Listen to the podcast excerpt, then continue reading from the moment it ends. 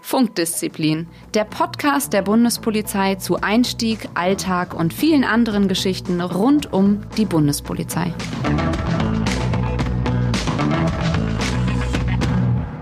Hallo und herzlich willkommen bei Funkdisziplin, dem Podcast der Bundespolizei. Ich bin der Phil und neben mir sitzen noch vier weitere bezaubernde Kollegen in unserem geheimen Podcast-Studio in Berlin.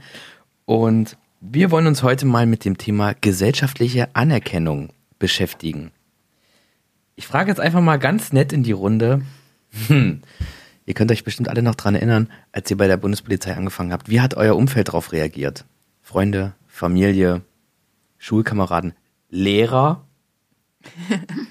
Spielst du auf meinen Mathelehrer an? Äh, Nein, es haben sich grundsätzlich eigentlich alle gefreut bei mir, muss ich schon sagen. Es gab natürlich die eine oder andere kritische Stimme. Ähm, vielleicht mehr aus Unwissenheit heraus geboren. Äh, meine Eltern haben sich riesig gefreut. Das weiß ich noch. Meine Mama ist in Tränen ausgebrochen, als ich die Zusage bekommen habe. Ähm, und die Masse meiner Freunde fand das auch okay. Es gab an unserer Schule noch zwei andere Mädchen. Es gab, glaube ich, keinen Junge, aber zwei Mädchen, die auch zur Polizei gegangen sind, jeweils zur Landespolizei, eine nach Nordrhein-Westfalen, eine nach Sachsen-Anhalt. Also von daher, ja, war das eigentlich ganz okay. Wie war es bei euch? Also ich muss schon sagen, äh, dass meine Eltern auch Angst hatten. Also äh, mein Vater wollte immer, dass ich Lehramt studiere. Und als ich mich dann doch nochmal umentschieden hatte und es immer also auch beim zweiten Mal nicht Lehramt geworden ist, hat er dann gesagt, ja super, dass ich das geschafft habe. Und ich würde es bestimmt auch irgendwie schaffen, da in die Lehre zu gehen, wenn ich das dann wollte. Dann habe ich auch noch gesagt, ja, wenn ich das dann will, äh, schaffe ich das vielleicht irgendwann mal. Mal gucken, wo mich der Weg noch hinführt. Bei mir war es die Oma. Das war eigentlich die einzige Bedenkenträgerin. Aber bis heute muss ich auch sagen. Also die hat immer gesagt, Junge, wenn du draußen bist, pass auf dich auf. Ähm, und es ist gut, dass du jetzt im Büro bist. Die war da immer ganz froh drum. Ja, bei mir war es auch die Oma. Oh, Junge, Junge, ne? pass auf dich auf. Aber ich muss tatsächlich sagen, meine Eltern haben auch verhalten reagiert. Also, ähm, weiß ich so ein bisschen auch, weil wir haben einfach in unserer Familie auch keinen Polizeibeamten, auch im Umfeld weniger. Insofern, ähm, das war was völlig Neues, ein völlig neuen Weg, den ich eingeschlagen habe. Und äh, insofern da auch ein bisschen Respekt, auch abwartend. Und ähm, weil sich tatsächlich damals auch niemand so vorstellen konnte, dass gerade ich zur Polizei gehe oder Wieso? zur Bundespolizei. Du als gehe. Mathe Warst du nicht so der Musterspieler, so, äh, der Musterjunge? So, Äh, auf jeden was? Fall, ja, nee, klar passe ich da gut hin. Aber äh, ich bin ja Generation irgendwas mit Medien und ähm, das ist Merkt man tatsächlich, gar nicht. Ja, und das ist eben die Sache, die ich auch eigentlich machen wollte, ja. Und ähm, ich glaube auch ein bisschen, dass mich meine Eltern auch ein bisschen schützen wollten, weil sie vielleicht gedacht haben, ah, Junge, da wirst du vielleicht nicht glücklich. Ähm, und äh, aber es ist anders gekommen. Jetzt also, macht er Mädchen bei der Bundespolizei Wahnsinn. genau, Sachen gibt richtig. Also Medien. das kann man. Du wolltest Medien sagen, du hast Mädchen gesagt? Medien. macht er Medien. Medien, ja genau. Me auch Nein, er hat einen. Junge ge gemacht. Also insofern äh, es ist dann doch alles anders äh, gekommen. Also ähm, ja, aber am Anfang tatsächlich verhalten. Echt? Okay. Also bei mir war das ähm, irgendwie total anders. Ähm, weil sich das bei mir so durch das ganze Leben durchgezogen hat und ich eigentlich schon immer relativ ehrgeizig war und zielstrebig, haben eigentlich irgendwie auch alle gewusst, okay, der wird irgendwie mal zur Polizei gehen und das war für mein privates Umfeld, für meine Familie überhaupt keine Überraschung. Außer in der Schule war man ein bisschen überrascht. Da hat man nämlich nur gefragt, ey, muss man da nicht irgendwie eine bestimmte Mindestgröße haben? Und sportlich sein und so. Äh, ja. Ich habe auch die Mindestgröße um akkurat, also die damalige Mindestgröße um akkurate zwei Zentimeter überschritten. Auf. Zehenspitzen, oder? Nein. Mit hochgeföhnten. Haaren. Ohne Schuhe. Nein. Die gibt's ja mittlerweile nicht mehr, die Nein. Mindestgröße. Ist ausgesetzt. Ist stimmt. ausgesetzt. Siehst du? Naja, aber ähm, ich sag mal, klar, Gefahr hin oder her. Also da sicherlich als Eltern ist es schon nachvollziehbar, aber eure Freunde, fanden die das auch so merkwürdig? Also wie gesagt, bei mir war es schon, bis auf meinen Mathelehrer, grundsätzlich positiv, haben sich auch alle gefreut. Ja, man muss auch einfach sagen, für Eltern ist es natürlich auch angenehm. Ne? Sonst, wenn man jetzt äh, wie bei mir erstmal ein paar Jahre studiert, ist man die ganze Zeit am Ausgeben. Und da weiß man, äh, Ja. das Kind ist ab dem ersten Tag, kann es für sich selbst sorgen. Also ist bestimmt auch nicht ganz unangenehm. Das ist tatsächlich so. Also es gehört jetzt vielleicht nicht zum Thema, aber dass man eben wirklich ab dem ersten Tag Geld bekommt. Und äh, für einen Abiturienten, der noch nie vorher was äh, verdient, na klar, Nebenjobs und so weiter, Ferienjobs, aber ähm, das ist schon heftig. Also das ist auf alle Fälle ein komplett neuer Lebensabschnitt. Ja, und bei mir im Freundeskreis war es echt so, ähm, also wie es in allen Freundeskreisen so Frotzelei gibt. Ah, hier, ne, es wird der neue Polizist hier in unserem Freundeskreis und so weiter. Ähm, wie ist das überhaupt bei euch äh, mit dem Wort Bulle in eurem Freundeskreis? Lasst ihr euch so nennen oder ist das für euch ein Tabu? Ach, da bin ich total entspannt. Das stört mich null. Also Weil- ich mag es nicht so, aber es hat auch noch keiner gemacht. Bei mir ist eher der Herr Bundespolizist, also ganz formal. Oh, das finde ich nicht so Ja, du bist schön. ja auch der feine Herr und so. Ja, ist schon ein bisschen. Ja, aber es ist tatsächlich, es gibt echt Kollegen, die haben das für diese. Ich glaube, es kommt immer drauf an, wer es sagt. Also ich Ja. habe auch kein Problem damit. Es kommt aber immer drauf an, wer es sagt. Ja, und wie man es auch sagt, ne? Aber äh, da ist Bulle, glaube ich, noch das harmloseste.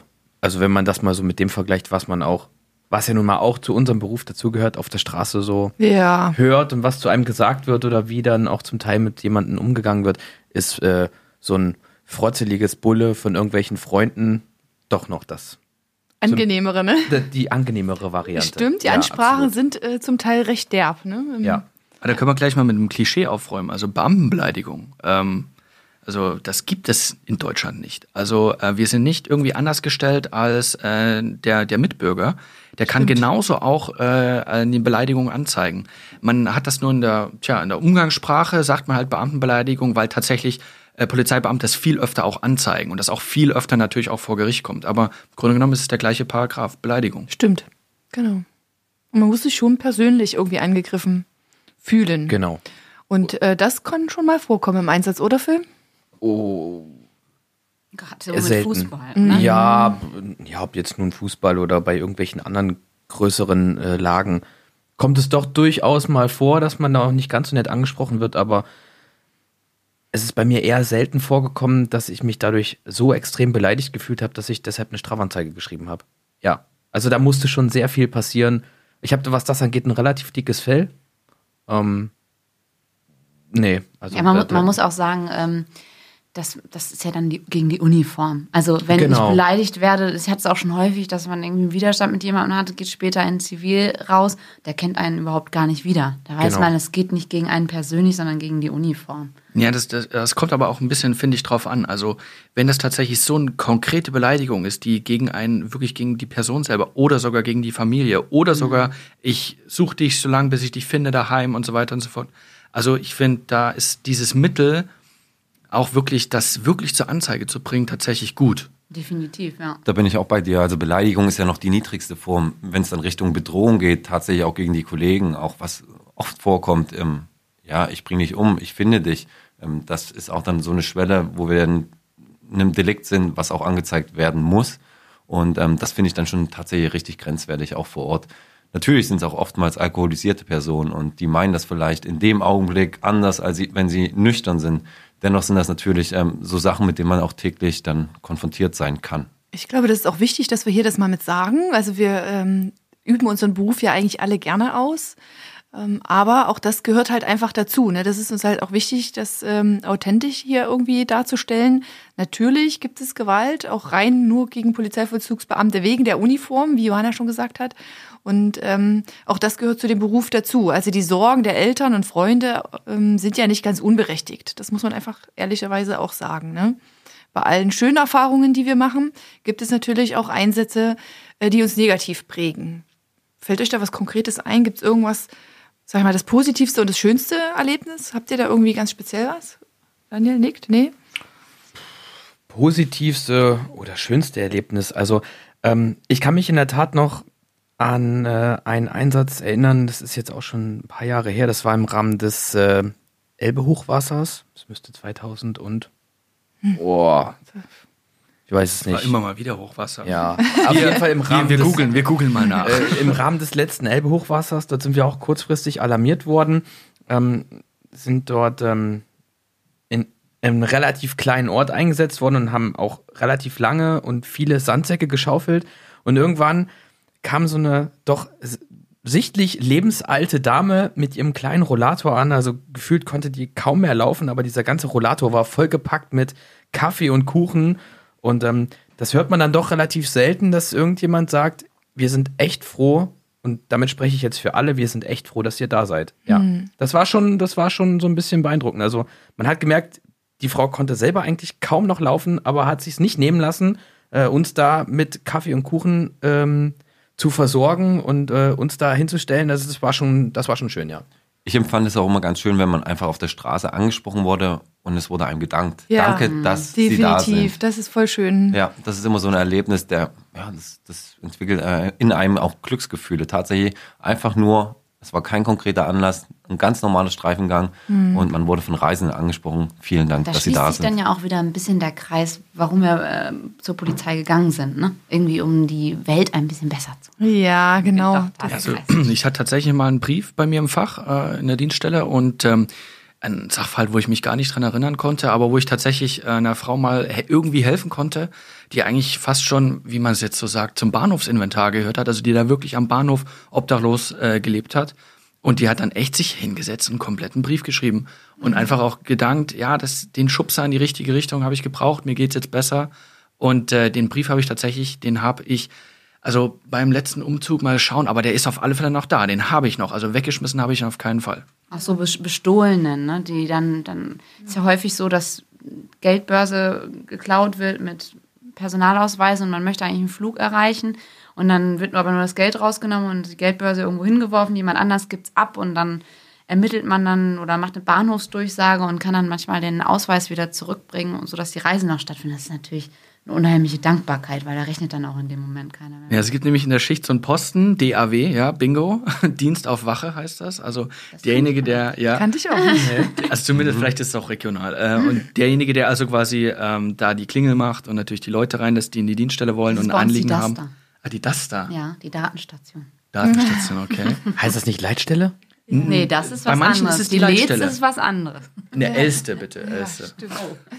Ähm, ist die Lage- und Einsatzzentrale. Und Else die Einsatzleitstelle. Einsatzleitstelle, ja, genau. ähm, auf alle Fälle ähm, ist das, ähm, naja, man darf halt nicht rausfahren, man darf halt nicht auf Streife, man muss halt dann drin bleiben, ja. Und, aber das sind immer die schönsten Momente da gewesen, weil dort kommen die Leute hin, wenn man dann den Schrank mit den Fundsachen aufmacht, die wirklich auf einer Reise sind, die eigentlich gar nicht weiterreisen können, weil da der Personalausweis oder irgendein Reisepass drin war und wir können es den Leuten echt zurückgeben. Und die Augen, die du dann hast, die Dankbar, die Dankbarkeit, das war eigentlich immer das Schönste. Das stimmt. Wurde eigentlich von euch schon mal jemand verletzt im Dienst? Weil ich muss sagen, Gott sei Dank noch nicht. Toi, toi, toi. Ich hatte mal einen Sachverhalt, da war ich äh, sogenannter SKB. Ich glaube, die Abkürzung hatten wir schon mal behandelt, oder? Beamter. Ja, genau, richtig.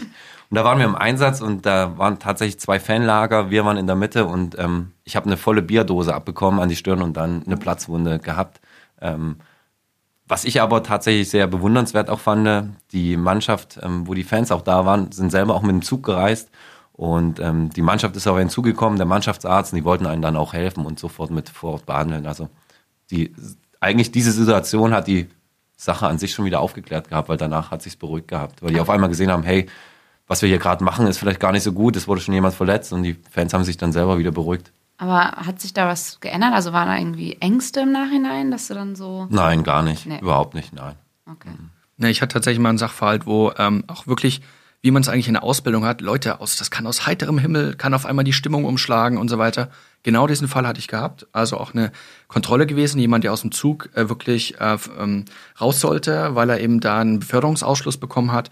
Und ähm, der ist aus dem heiteren Himmel. Beförderungsausschluss, musst du vielleicht ganz kurz nochmal erklären. Ja, also tatsächlich ist es so, dass natürlich auch äh, die Deutsche Bahn, ähm, dass wenn jemand gegen die Hausordnung in, in dem Zug äh, verstößt, dann auch jemand einfach von der Beförderung ausschließen kann. Und ähm, das müssen wir dann auch teilweise durchsetzen. Das bedeutet, derjenige kann nicht nach Hause fahren, was auch immer. Äh, oder muss eben teilweise, gilt das nur für den Zug, dass er den nächsten dann nehmen muss. Und der hat das absolut nicht verstanden. Und aus heiterem Himmel hat er natürlich in uns das Feindbild gesehen. Und äh, schwupps lag ich auf dem Bahnsteig. Und das ging dann echt äh, so eine Viertelstunde, 20 Minuten, bis dann tatsächlich äh, äh, die, äh, unsere, unsere Unterstützung kam. Und in so einer Situation ist ja eine Minute schon wie 20. Genau, und da haben wir nämlich das, äh, den Rückschluss auf Funkdisziplin. Also ähm, wir, äh, wir in der Situation war wirklich das Wichtigste, nicht, dass du sofort an den Schlagstock kommst, nicht, dass du sofort an dein Pfefferspray kommst, sondern dass du die Funktaste findest, ja, dass du wirklich Unterstützung brauchst. Aber sind das nicht auch genau die Momente, die diesen Beruf so unglaublich spannend machen? Kein Moment ist wie jeder andere, kein Einsatz ist wie jeder andere und man ist jedes Mal mit einer neuen Situation eigentlich konfrontiert. Also das fand ich immer im Alltagsleben ganz spannend. Ähm, obwohl es vielleicht der gleiche Einsatz war, es war immer eine andere Situation, die einen erwartet hat und ähm, ja, hat natürlich auch den Fokus und die Aufmerksamkeit jedes Mal hochgetrieben. Das stimmt und auch diese Teamarbeit. Man kennt seine Kollegen schon und weiß schon, wenn die oder derjenige so ins Funkgerät reinspricht, dann ist es so und so dringend. Da muss man gar nicht mehr. Die Stimmlage, der Inhalt, ja. ja, die Stimmlage.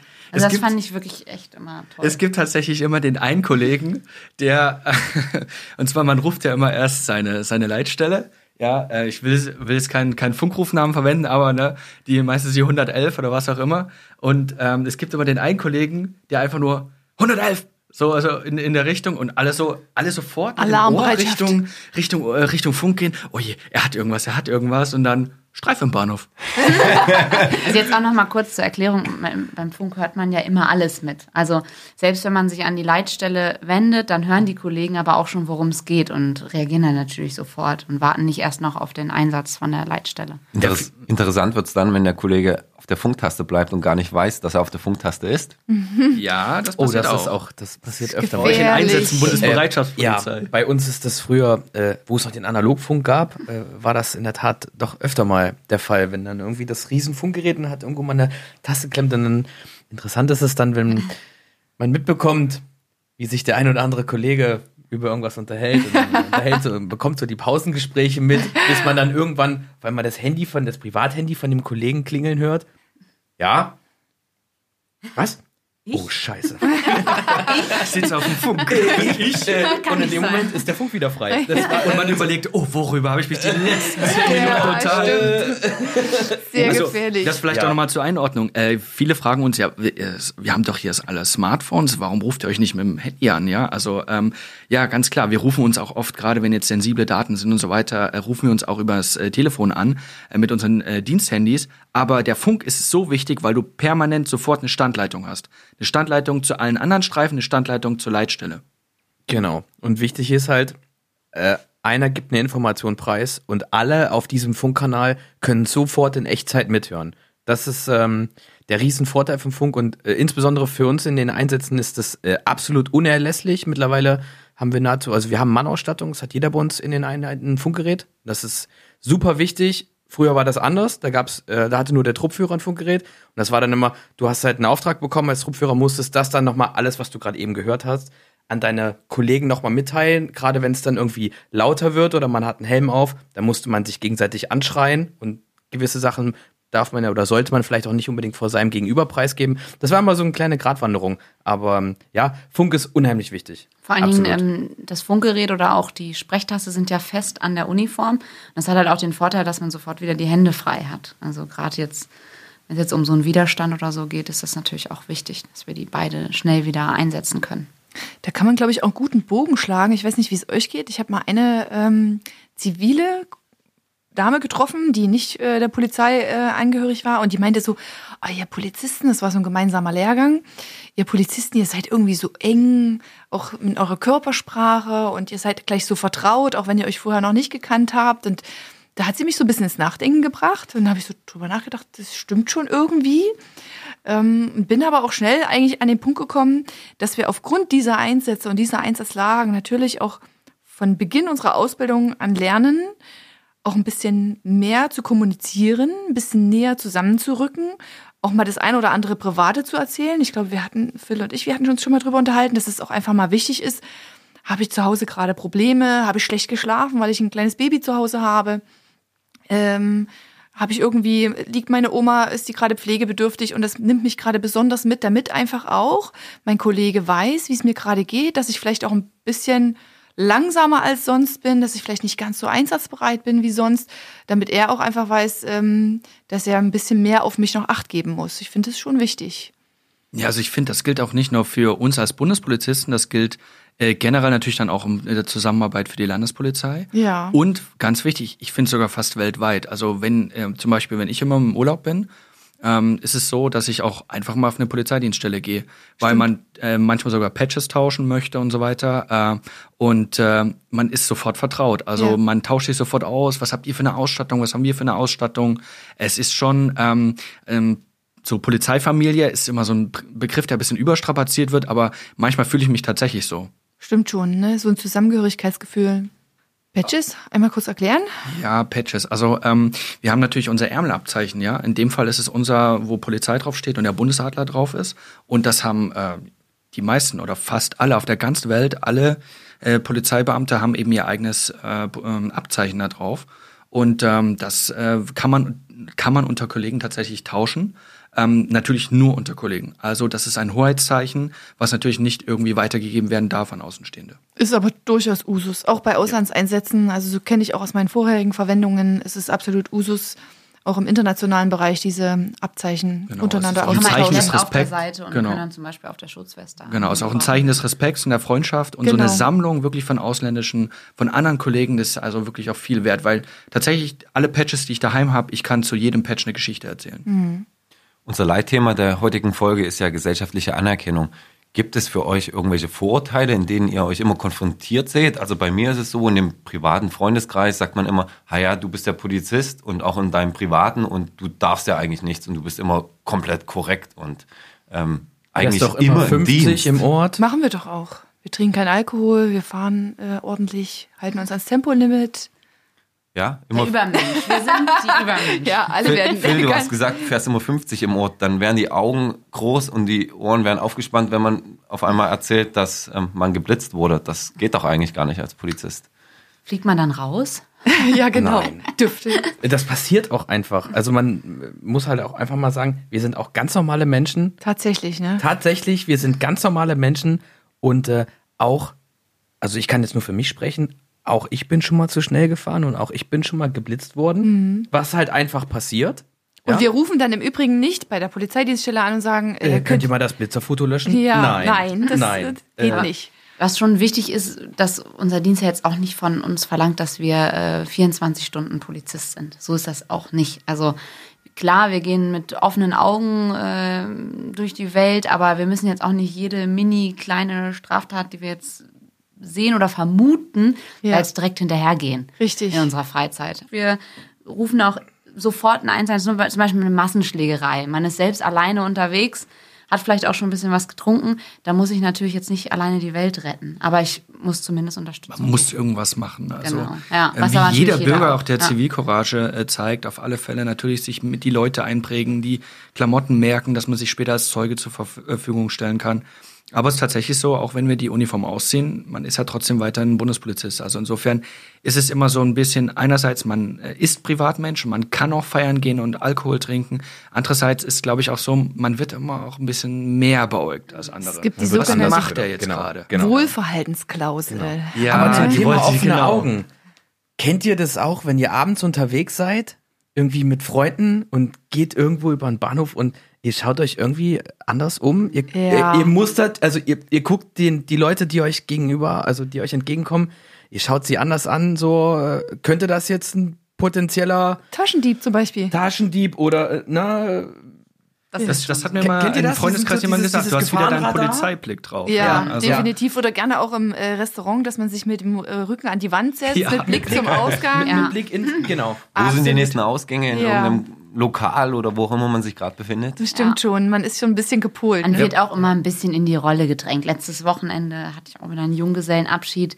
Wer hat die Kasse bekommen? Natürlich die Bundespolizistin. Und wir sind uns auch alle ganz sicher. Ja, genau. Weil wir haben ja, wir haben ja Johanna dabei. Du bist ja da vertrauenswürdig. Richtig. Genau. Ich, äh, Ja, aber tatsächlich, wenn man irgendwo in eine Lokalität geht, also ich schaue, wo sind die Notausgänge, wo sind die Ja. Kameras. Und es ist natürlich auch so, Essen in der Öffentlichkeit als Polizist ist sowieso schwierig. Man sieht fast eigentlich, äh, wenn ihr, wenn ihr mal äh, äh, die Zuhörer mal überlegt, habt ihr schon mal in der Öffentlichkeit einen Polizisten essen sehen, ja? Das kann höchstens mal sein bei der Dönerbude, dass er sich dann was holt oder was auch immer. Aber es ist immer sehr, sehr schwierig.